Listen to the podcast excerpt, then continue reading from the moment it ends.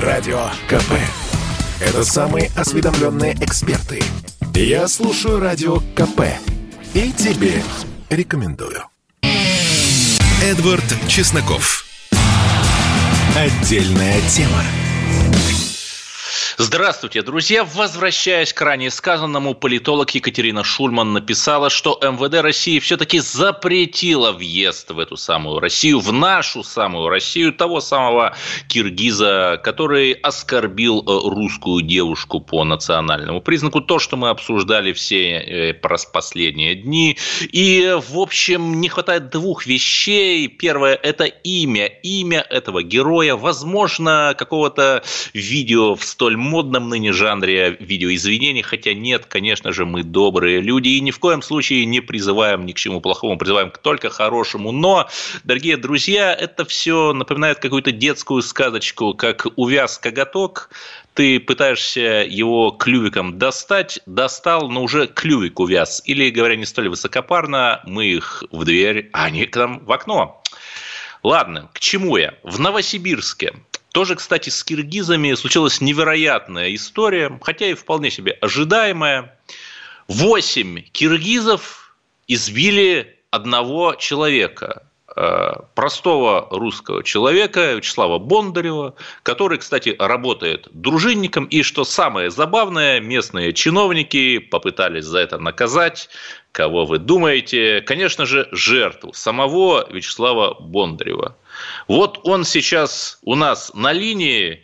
Вячеслав, здравствуйте, вы в прямом эфире. Расскажите, пожалуйста, об этой истории. Здравствуйте, Эдвард. Ну, на самом деле, это уже история в Новосибирске так э, СМИ потрясли. Что я хочу сказать? Э, вечером поехал э, с другом э, в суши-бар э, заказать просто суши. Э, с другом поехала его сестра и дочь. Э, сложно было припарковаться. Это у нас недалеко от метро, напротив ГУМ России. То есть улица Ватутина, оживленная такая улица, одна из э, широких улиц Новосибирска, так скажем. Ну и при входе мы подходили, люди, так скажем, э, представители, там, наверное, Средней Азии, так как будем говорить, чтобы уже национальность не, не будем брать сейчас, а, при проходе они как-то решили ну, чуть-чуть уплотниться, и видно было, что от всех прохожих, таких, кто входил э, в это заведение, потереться. Ну, соответственно, я, естественно, шел сзади и вперед ее как бы пропуская, сделал им замечание – начался разговор, подошли еще двое человека. Агрессивный, причем такое перепалка разговора из-за этого из-за этого момента. Потом вышло еще сразу же из этого бара три человека. Ну и как только они и, начали... И сколько их всего стало? Три плюс два плюс три, восемь, да? Да, да, да, да, да. Ну, я понял, что окружили, понял, что этот момент они ждали, э, начали себя агресси- вести агрессивно, там один как бы зачинчик такой был. Я ему предлагал, сразу предложил, говорю, здесь не та ситуация, давайте мы встретимся, если ты так хочешь, если ты такой смелый, и давайте обменяемся телефонами. Только после этой фразы, когда я сказал, сразу посыпались теле- эти удары сзади, сбоку, ну, сцепился с одним, а, нас уже вдвоих так повалили, и вот началась такая борьба.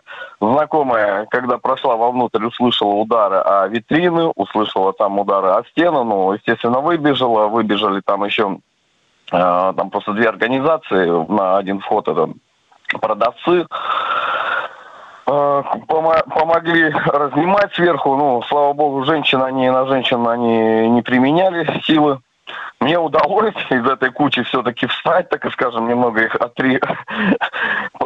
подраскидать. И да, сразу, практически сразу... русский Рэмбо. Ну, дело в том, что э, когда с одним боролся, я услышал от оппонента, что он немножко вскрикнул и увидел, что одного еще, мало того, что их было много, я не мог этого сразу понять, я просто удивился, был в шоке. Ну, я как бы лежал, что э, у, у других оппонентов, те, которые были на ногах, э, кто-то пытался его уколоть, меня точнее уколоть э, кастетом мелким, на, одетый на три пальца. Сначала он перепутал, оппонента кольнул, потом меня. Ну, удалось вырваться, предплечье все-таки правое мне порезали немного. И вот из-за того, что женщины помогли, мне, я сумел встать. Встал, шел в, мага, в магазин, и оттуда уже вызвали сотрудников ГБР. Ну, продавец сразу. Ну, после такого шока они, конечно, еще врывались, точнее, один э, из агрессивных, другие его ребята сдерживали, говорят, зачем ты палишься, здесь же уже камеры. ГБР долго не ждали. В этот момент продавец сказал, я говорю, а что здесь за ребята-то такие вообще? Ну, пытался узнать. Они говорят, да это постоянно тусовка. Я говорю, а почему они в себя так смело чувствуют? Ну, как вы думаете, здесь вот торговля идет вся, их называют вот реально киргизский, мини-киргизский квартал. Кафе э, и на улице торгуют овощи, фрукты. И говорит, там же все нелегально это. Ни у кого никаких на это разрешений. Я такой, ну понятно, чтобы были определенные наметки. Когда ГБР заскочили, двое человек, они, они попросили нас выйти, естественно, говорят, мы вас э, оградим от этих хулиганов. Выходили, те начали кидаться еще и на ГБР. То есть немного докасалось сотрудникам ГБР.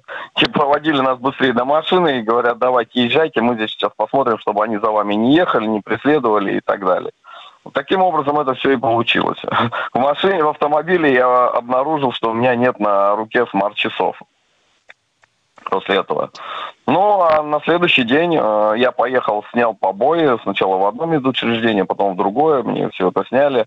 Э, обнаружилось там и сотрясение, естественно, головного мозга, там царапину. Ну, все эти справки я потом э, предоставил сотрудникам полиции. Да. Дальше. Дальше... А еще раз, а это какого, это какого числа происходило? Довольно давно уже, да? Да, это было 11 июля. После обращения в полицию, там, конечно, честно, стали материализовываться неприятные такие вот мысли э, о полиции, о их работе. Ну, начнем с того, что они очень э, опера- оперативные действия вовремя не были произведены. Мне самому получилось, ну, просто при наличии определенного круга знакомых э, узнать, естественно, контакты ГБР, э, владельцев этих предприятий. Я сам изъял видео, то есть, ну, по идее, это должен полицейский. Я сам предоставил полицейским, я сам предоставил э, все контакты ГБР, ну, чтобы они их опрашивали.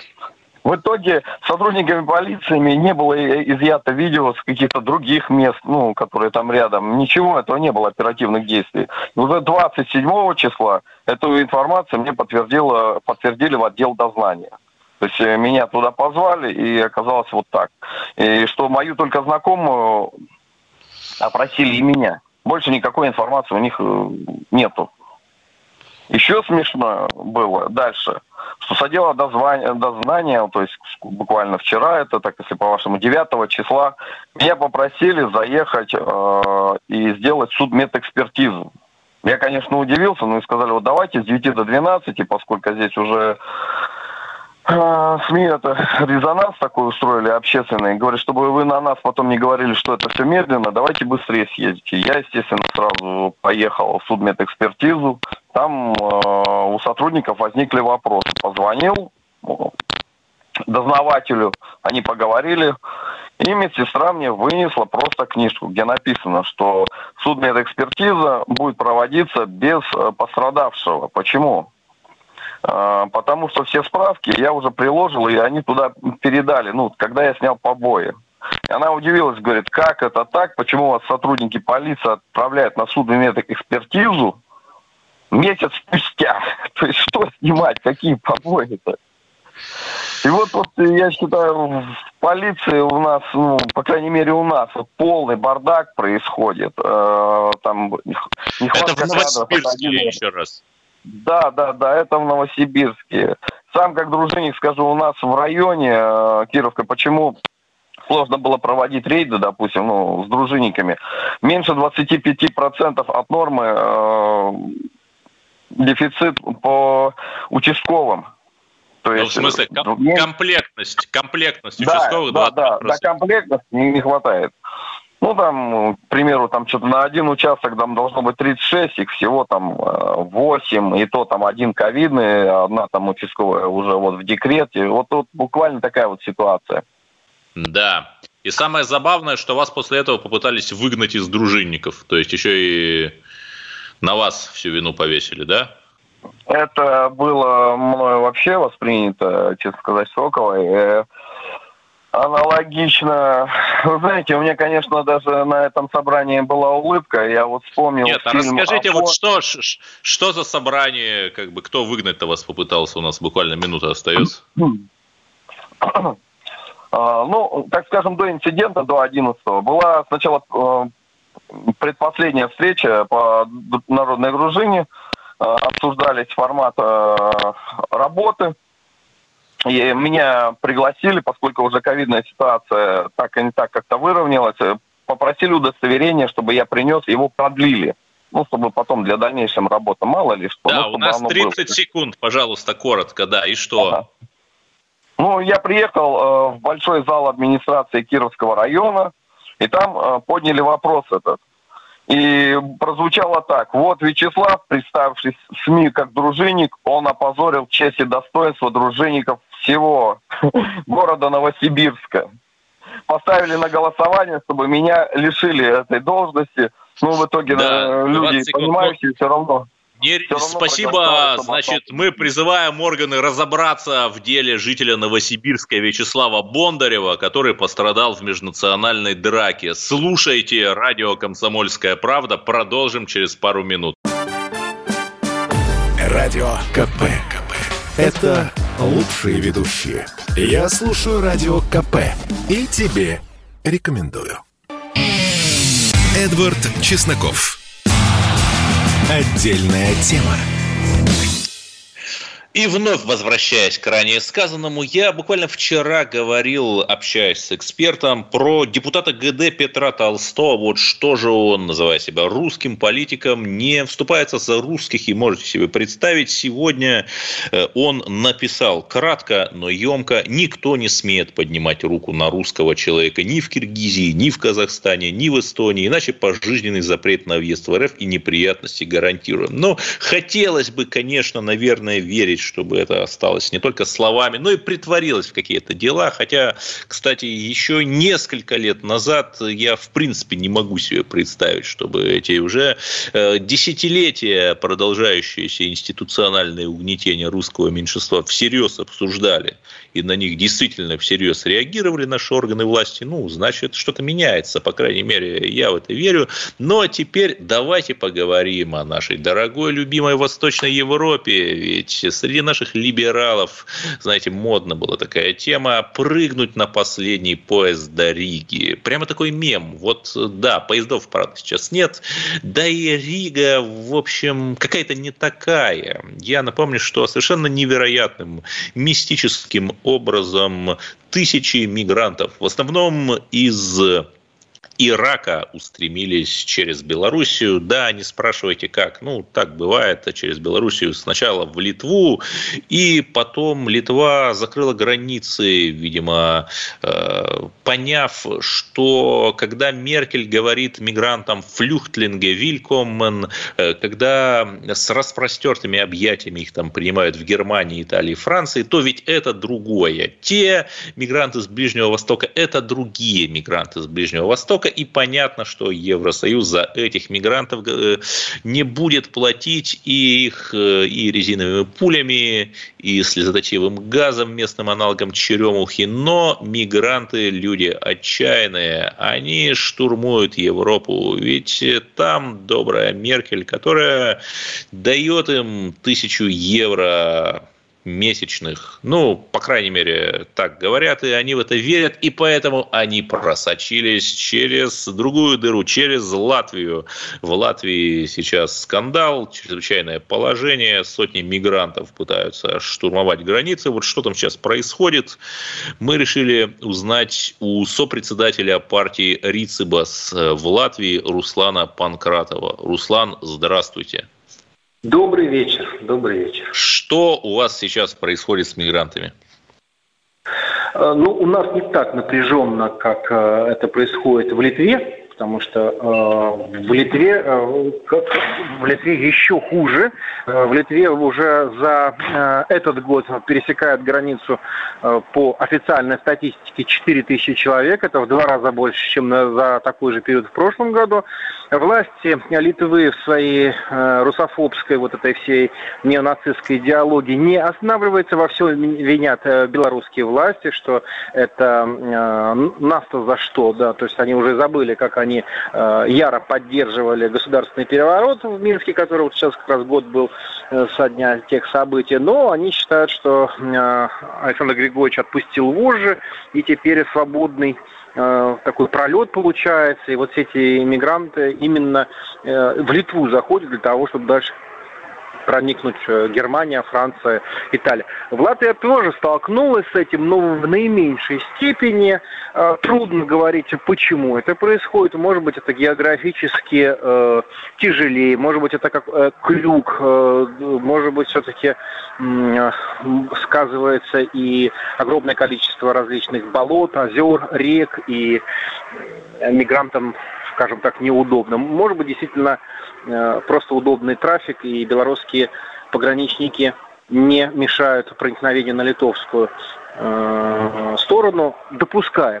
Но, тем не менее, вот то, та информация, которая проходит в официальных СМИ, ну, это уже, знаете, тоже переходит любые границы, потому что одно дело защищать рубежи Родины, другое дело, что они совершенно ну, о, каких европейских ценностях можно говорить, когда, в общем-то, всегда и во всех странах существует, конечно же, закон и о границе, закон и о пограничниках, где четко, ясно, черным по белому прописано о том, при каких случаях можно применять оружие. То есть э, в любом случае это только если это вооруженные формирования, если человек вооружен, он, э, он угрожает вам, он ну, представляет Ну, какой-нибудь заведомый преступник, в общем.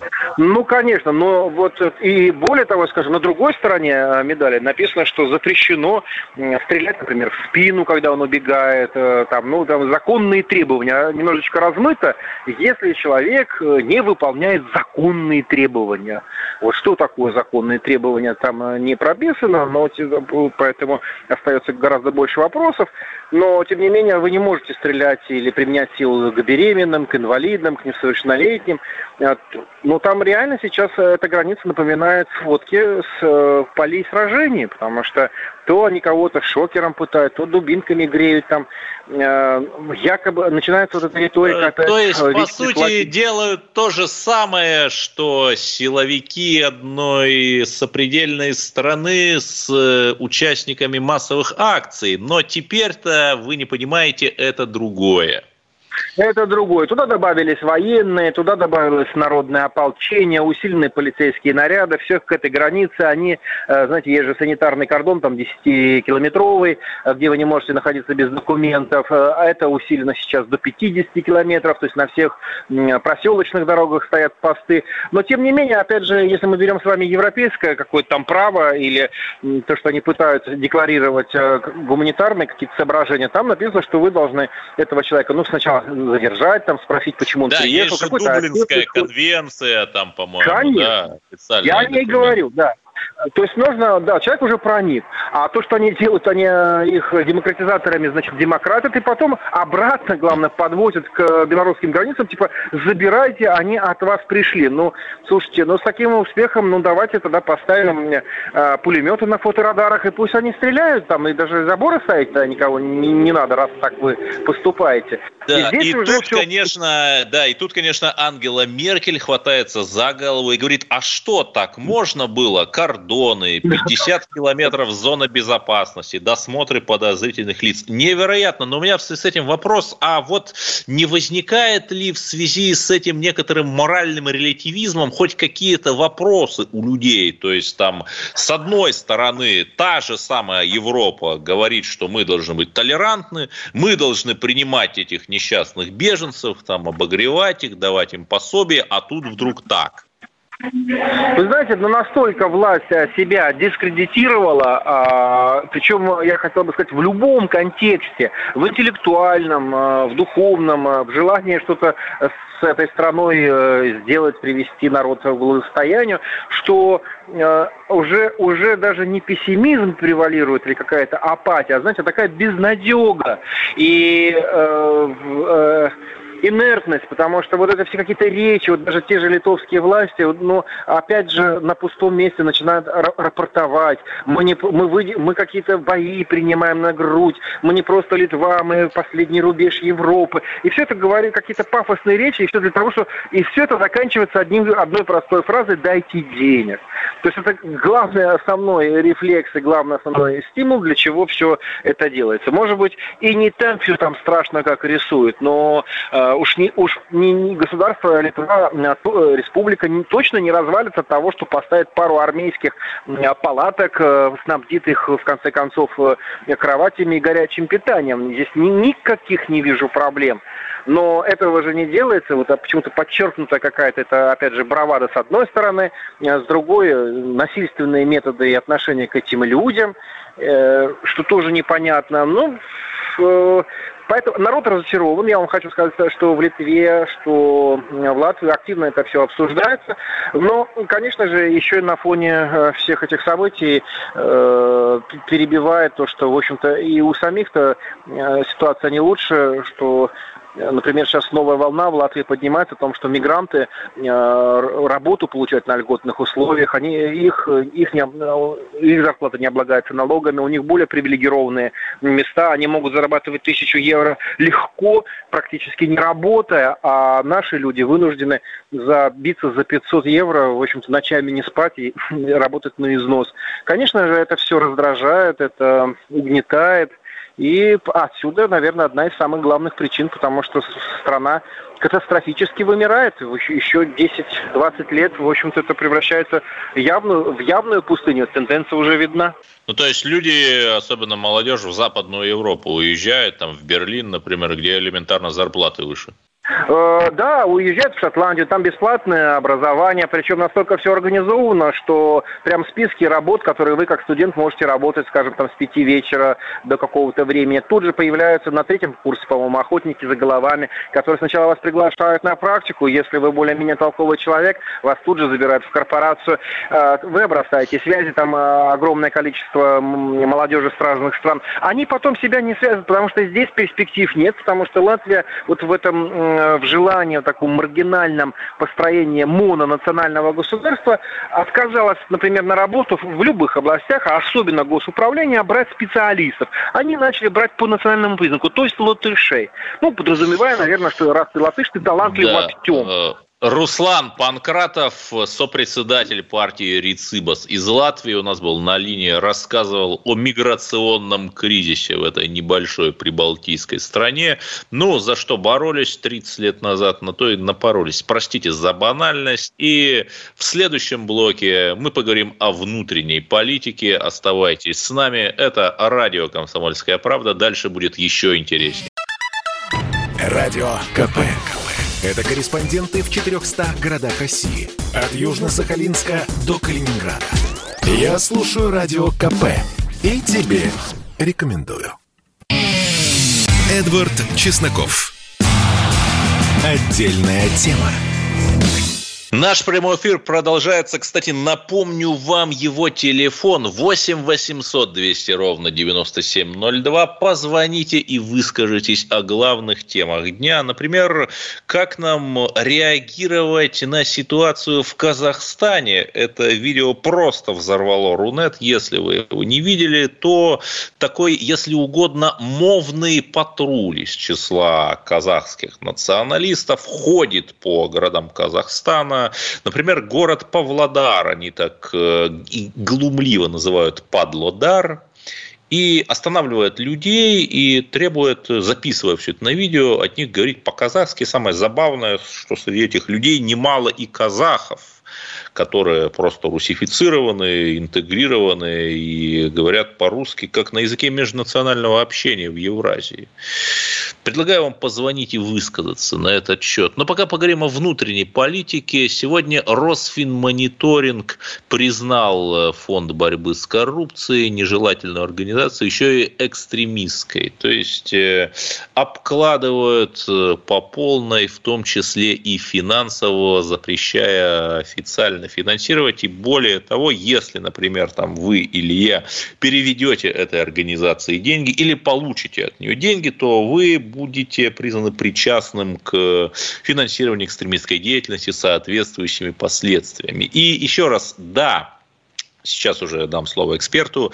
Я э, согласен, что, наверное, там все претензии к Навальному, к Соболь, ко всем остальным было бы логично высказывать им тет а тет в студии, да, не когда они находятся там, где они находятся, но в то же время это объективная реальность, и я что-то не помню, чтобы там Навальный, когда он был на свободе, ходил на э, какие-либо эфиры, кроме, например, «Эхо Москвы», где, конечно, ему не задавали неудобных вопросов. И у нас э, на линии разобраться в этой ситуации поможет Виталий Сируканов, юрист, э, ранее работавший в ФБК до того, как э, сильно до того, как тот был признан иноагентом. И вот, Виталий Андреевич, здравствуйте. У меня такой наивный вопрос. Мы регулярно там спорили и с Кашиным, и с радиослушателями. Вот Навальный вначале себя позиционировал как такой русский патриот, возможно, даже как русский националист. Вот он действительно за русских? Или это тоже какой-то все обман? Знаете, я думаю, что это обман, потому что я вообще в целом в 2013 году приходил в команду Навальному, к Навальному как к такому русскому консерватору, как к человеку, который готов и способен отстаивать интересы русского населения. На самом деле быстро я понял, что ничего общего с этой платформой внутри команды Навального не было. Там в те годы царили абсолютно такие европейские либеральные ценности с уклоном в такое абсолютное левачество.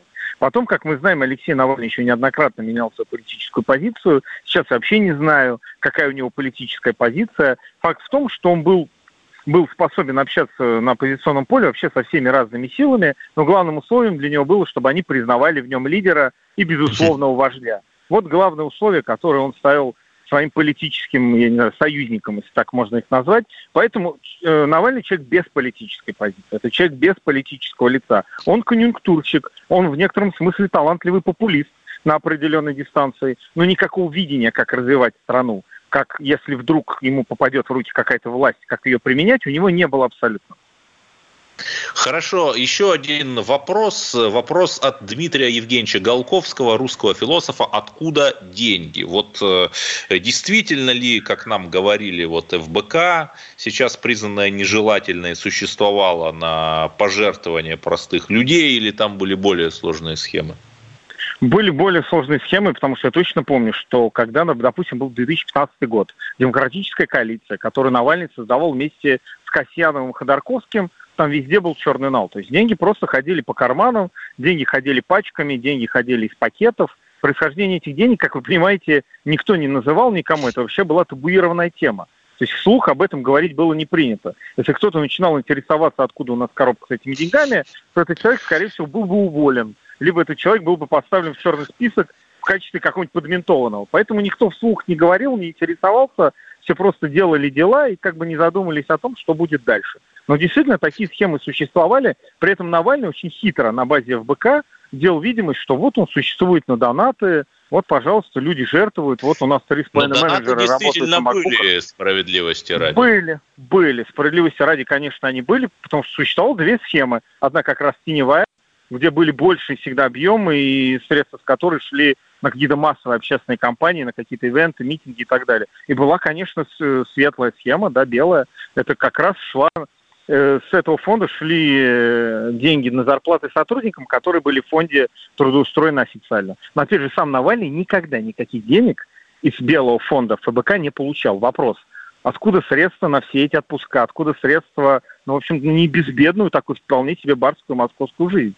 Откуда деньги вообще на одежду? Вы просто посмотрите, оцените какой-нибудь средний лук семи э, как, э, Навальных. Это серьезные деньги, там всегда за миллион переваливало. Ну, то есть, как бы, откуда деньги? Откуда деньги у того же Яшина, который никогда нигде не работал, потом стал главой муниципалитета. Нет, но были, были, были истории, что Э, были истории, что они там премии назначали сами себе, как э, депутаты муниципального собрания. Они, в общем, имеют на это право, но не через два же месяца после работы. Там была такая история еще на заре пару лет назад. Вот, кстати, про Яшина, потому что, наверное, да, Навального можно и даже нужно пинать, но, знаете, когда поверженный лев, тем более в местах не столь отдаленных, ну, наверное, даже нет никакого даже морального удовлетворения от того, что мы его согласен, но, вот, но у него но же вот остались Илья его Яшин... соратники.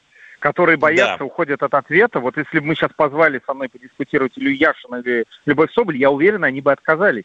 У меня были прецеденты, мы им звонили с прямого эфира, э, к диалогу призвали. Они всегда отказываются. Они уходят от прямого диалога это их политическая черта. Я не понимаю, почему. Видимо, людям ну, страшно кстати, общаться. Кстати, в, шестна- в 16 году, я, я как сейчас помню, наверное, даже раньше, это была осень, по-моему, 15 года, может быть, октябрь или ноябрь, мы пригласили Соболь в эфир радио «Комсомольской правды».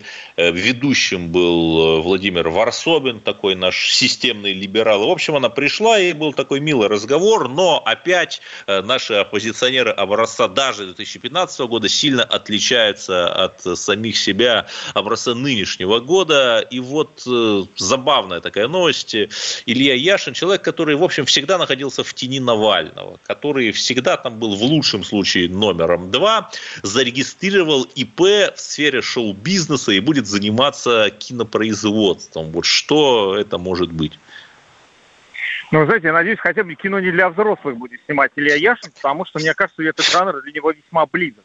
Сейчас, как понимаете, это такая нездоровая ирония, но правда Илья Яшин больше у меня ассоциируется с какими-то вот такими непотребными вещами. Давайте разберем по порядку. До 17 года Яшин был постоянно безработным. Даже Алексей Навальный, находясь в своем кабинете, ставил нам Илью Яшина в отрицательный пример из-за разряда «Ребята, не будьте такими, как Яшин, человек, который уже 20 с гаком лет в политике, никогда нигде не работал, вообще трудовой книжки не имеет». В 17 Но году при этом как-то, как жил при этом на что-то. Это тоже жил, интересно. И жил неплохо, как мы знаем. У Ильи Яшина всегда были вполне себе хорошие автомобили. Илья Яшин никогда не нуждался в квартирах. И сейчас мы знаем, он купил роскошные апартаменты в центре Москвы, которые, ну, выше среднего явно. Э, там стоимость различная называлась этих апартаментов ну, по-моему, около 20 миллионов что-то, да, или даже больше. Ну, я думаю, среднестатистический россиянин, даже москвич, не сможет позволить себе такую покупку, даже там, не знаю, в какие-то кредиты попадя. Поэтому Илья Яшин, конечно, это пример того, как человек, находясь в оппозиционной политике много-много лет, ничего не может добиться. Просто потому, что у него нет нужной квалификации. Но он даже, вот вы сказали, что он был номер вторым. Да не был никогда номером вторым. ФБК его называли просто пассажиром. Как вы понимаете, пассажир в этом случае это не лучшее, наверное, название для политического активиста. И вот у Ильи Яшина сейчас случился исторический момент. Он остался один на этом поле. Ну, проявляй себя. Давай, бери, поднимай знамя, упавшее за Навального. Тут, Что секунду, тут я? еще вопрос Что? тонкий. Вот с 11 по-моему, года периодически проходили массовые несанкционированные мероприятия. Всех задерживали, сажали в КПЗ там, на 10, на 15 суток, в том числе Навального, Соболя и всех остальных. Но я вот как-то не помню, чтобы Яшина, например, сажали или Волкова. Вот это меня память подводит Нет. или он действительно... Да, вы знаете, чуть-чуть вас память подводит, потому что Илья Яшин, он наоборот был король красивый красиво винтиться, ему периодически а, давали какие-то административные аресты. Переп... Да, да, да. Ну, Леонид Волков, у него административные аресты примерно начались, по-моему, с 17 года. У него прям была такая череда, когда он просто не вылазил из спецприемника, потому что раз за разом организовал какие-то стихийные мероприятия несогласованные, делал это умышленно, безусловно. Это была часть тактики. Так вот, Илья Яшин, мне кажется, наоборот. Для него сидеть в спецприемниках, это была определенная работа, потому что лучше него, красивее него никто вязаться не умеет. Это целое искусство. Над этим даже шутили. Потому что, заметьте, вот поищите просто в интернете ради интереса. Когда Илью Яшина задерживали, знаете, он превращался в такого актера, просто орла. То есть он узнал, когда упасть, он знал, когда расставить руки. Ну, целое искусство. Вот бы что ему преподавать, на самом деле, в его странных университетах. Поэтому, как бы, Илья Яшин, он не воспользовался своим шансом, он всегда мечтал о лидерстве. И опять же, о чем я говорю, вот, пожалуйста, Соболь сбежала, нет Навального, Волков где-то в Литве там прячется, кубышку свою все никак не раскрывает с западными деньгами. Вот Илья Яшин, проявляй себя. И что он делает? Ничего. Ничего. Человек не способен. Без поддержки, без твиттера Навального это ноль без палочки. Это маленькая собачка, которая до старости щенок. Да, с нами Виталий Сируканов, юрист, ранее работавший на фонд борьбы с коррупцией Навального, признанный сейчас нежелательной и экстремистской организацией.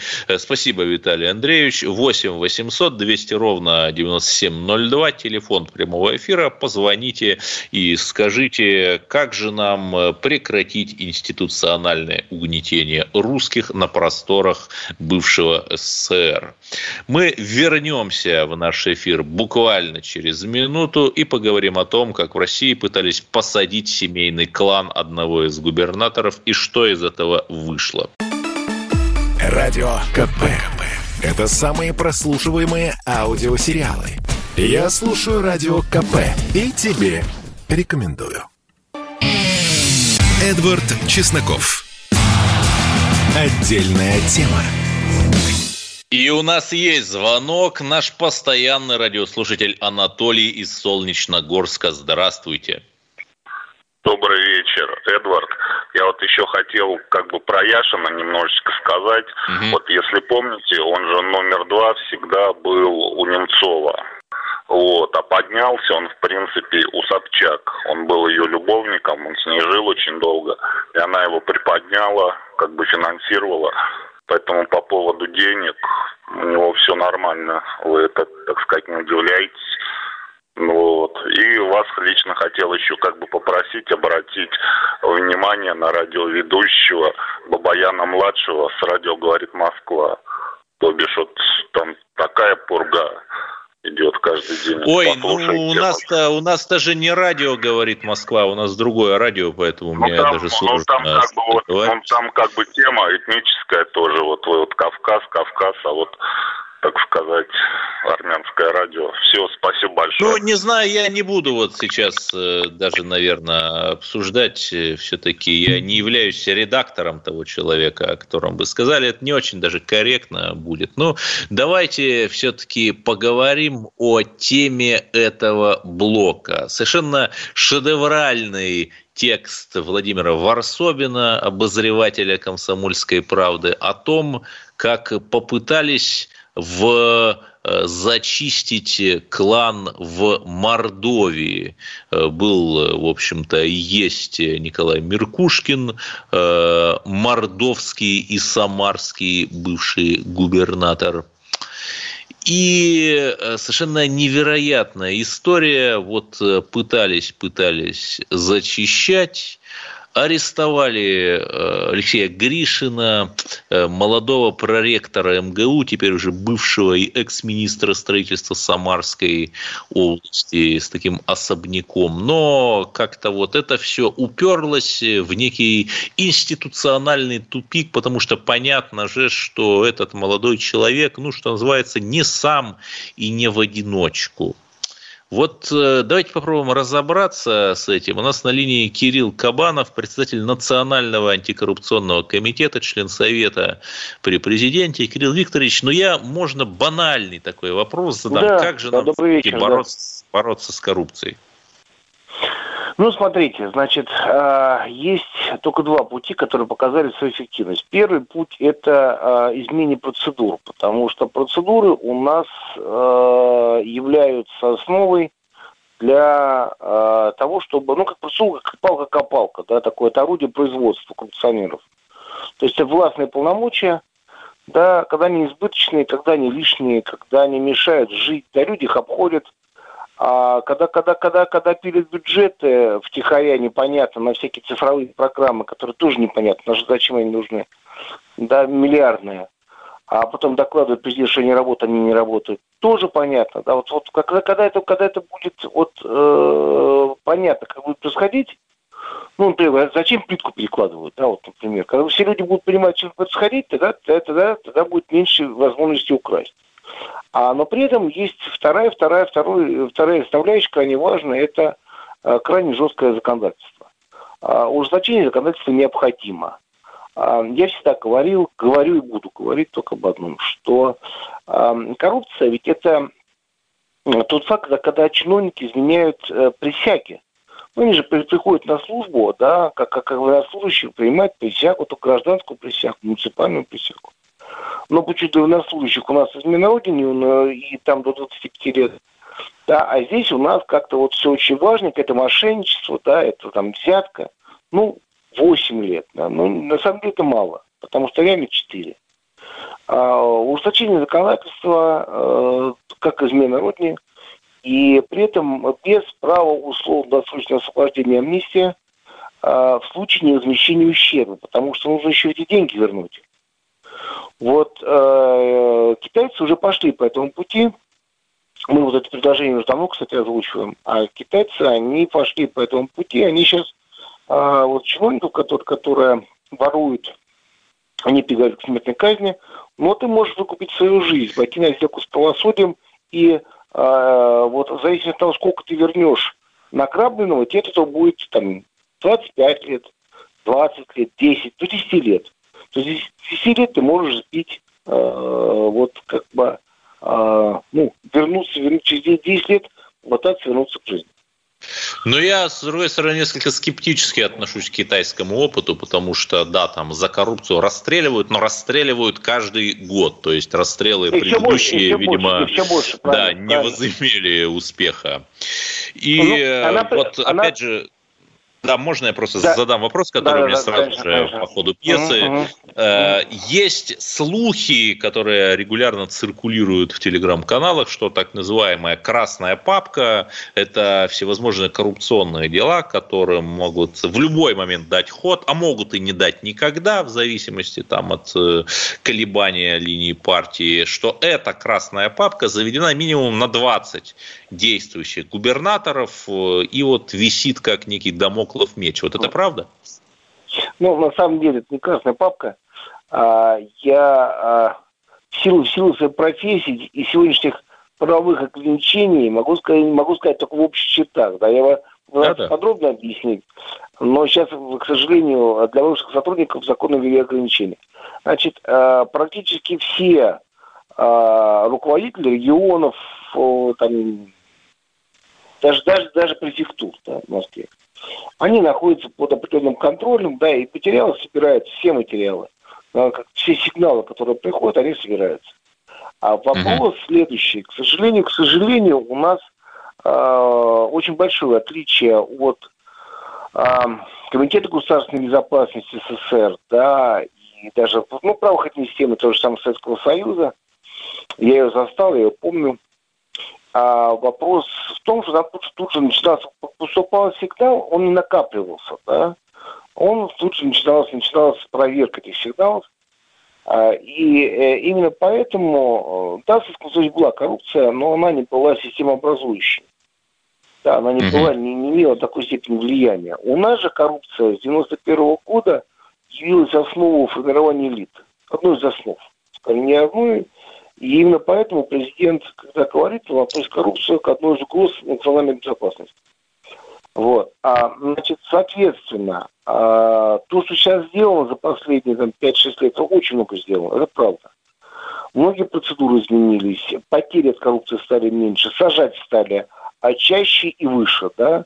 Да, вот, вот самое последнее правда. губернатора Белозерцева из Пензенской области за да, коррупцию да. как раз у нас, к сожалению, заканчивается, заканчивается время. Кирилл Кабанов, председатель Национального антикоррупционного комитета, член Совета при президенте, обсудил насущный важнейший вопрос только что. И самое главное, друзья мои, тренд, безусловно, оптимистический, потому что все больше чиновников, коррупционеров оказываются за решеткой. Новости приходят об этом буквально каждую неделю, и это хорошо. Главное, чтобы с коррупцией сражались не иноагенты, а патриоты России. Спасибо. Эдвард Чесноков. Отдельная тема.